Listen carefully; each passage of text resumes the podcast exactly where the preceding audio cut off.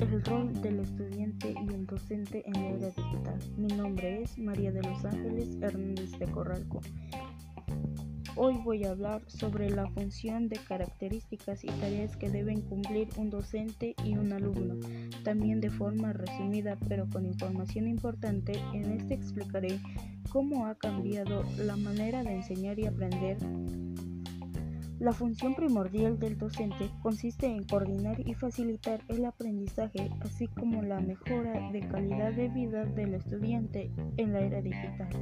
La manera de aprender ha cambiado y por ende la forma de enseñar debe adaptarse, lo que significa que tanto las figuras del docente como las metodologías de enseñanza deben adaptarse a la manera de concebir el conocimiento en docentes, quienes proporcionan la información y las herramientas, pero son los estudiantes quienes se encargan de estructurar el rol del docente en la era digital. Entonces, es la es coordinar y facilitar el aprendizaje.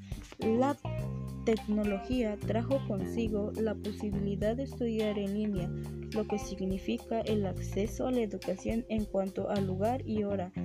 Encontrar información es mucho más sencillo y puede acceder a enormes bases de datos rápidamente. Tres roles que deben adquirir el docente en la era de educación digital. Primero, el rol de entrenador hace ilusión a la acción encargada de retroalimentación y motivación según el rol de guía. Más que motivar, tiene que adquirir el papel de ayudante del alumno. Tercero, el rol de experto en instrucciones consiste en que el docente aporte todo el conocimiento, imaginación y creatividad posible para hacer procesos de aprendizaje del alumno efectivo y atractivo.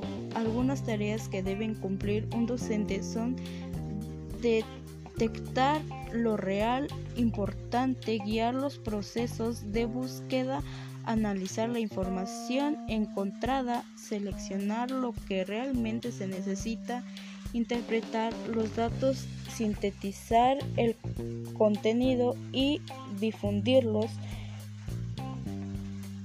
Los docentes, al igual que los estudiantes, deben aprender a ser competentes digitales, pero más importante aún deben resignificación y adaptar su competencia docente en el mundo digital. Muchas gracias.